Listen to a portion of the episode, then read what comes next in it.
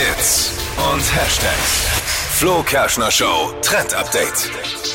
Ihr müsst euch ab jetzt nie wieder Gedanken machen über das perfekte WhatsApp-Bild, denn dafür gibt's jetzt eine neue Funktion auf WhatsApp, nämlich Avatare. Man kann seinen eigenen Avatar erstellen. Den kann man so konfigurieren, dass der ebenso aussieht wie man selbst. Gibt's ja jetzt schon bei Instagram und bei Yes. Facebook konnte man das schon machen und jetzt eben auch bei WhatsApp.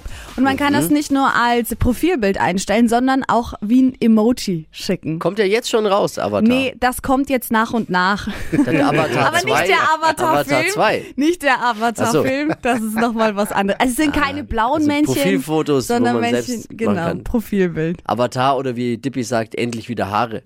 Ja, kann ja eben, da ist alles erlaubt. einstellen, ja, alles Kann ich mir erlaubt. Dreadlocks machen. Schön, sehr gut. Wobei ich für die perfekte Kommunikation zwei Dinge brauche.